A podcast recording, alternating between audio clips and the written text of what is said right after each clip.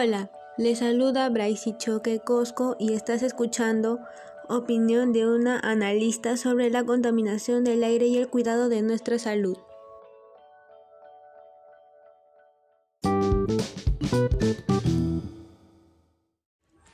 En esta oportunidad trataremos acerca de la contaminación del aire.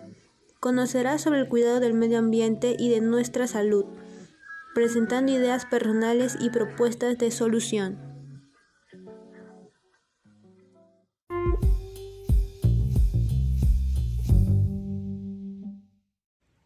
Antes de profundizar más en el tema, nos preguntamos, ¿qué entendemos por contaminación al aire?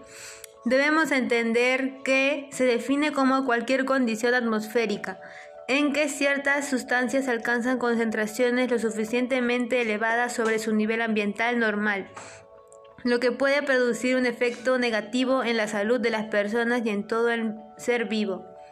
Lamentablemente estamos viviendo una situación bastante difícil ya que debido a esta pandemia muchas actividades se vieron postergadas e incluso se olvidaron.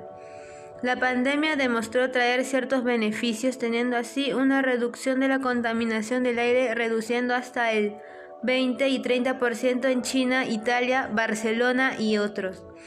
Es importante destacar que cada año aproximadamente 8,8 millones de personas en todo el mundo mueren de manera prematura debido a la contaminación del aire.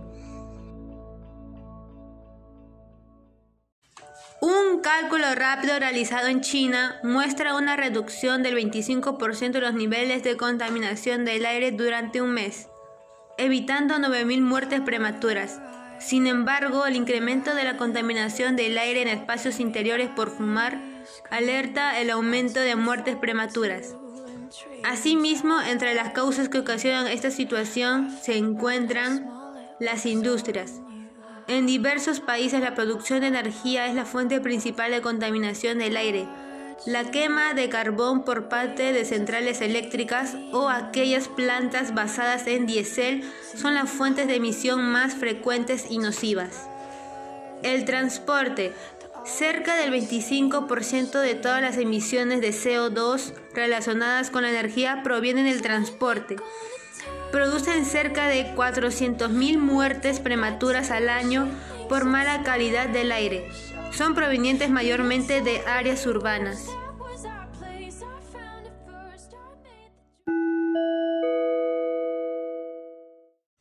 Los residuos. Se calcula que el 40% de los residuos generados en el mundo y los desechos orgánicos se queman al aire libre, lo que genera emisiones a la atmósfera de dioxinas nocivas, furanos, mitano y carbono negro.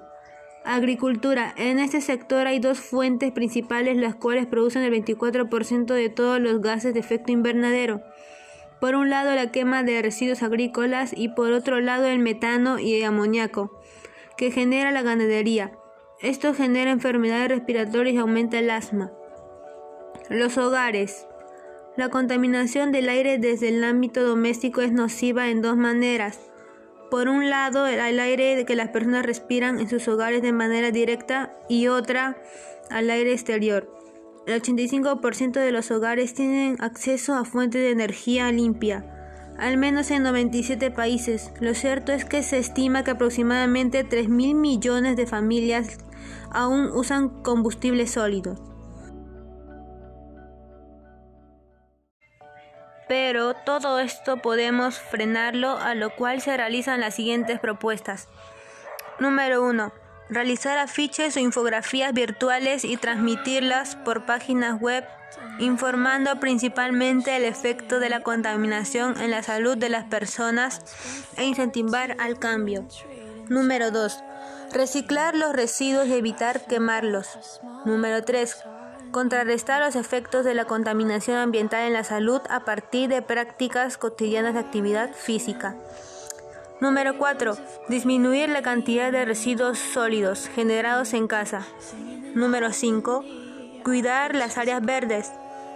Número 6. Denunciar aquellas fábricas las cuales no cumplan con las medidas de sanidad contaminando el medio ambiente.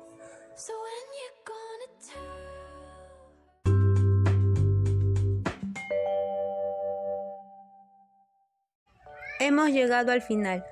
Con todo lo mencionado, estoy seguro que tú pondrás en práctica estas acciones, las cuales no solo benefician a nuestro ambiente, también a ti, permitiéndote llevar una vida saludable en un ambiente igual de saludable.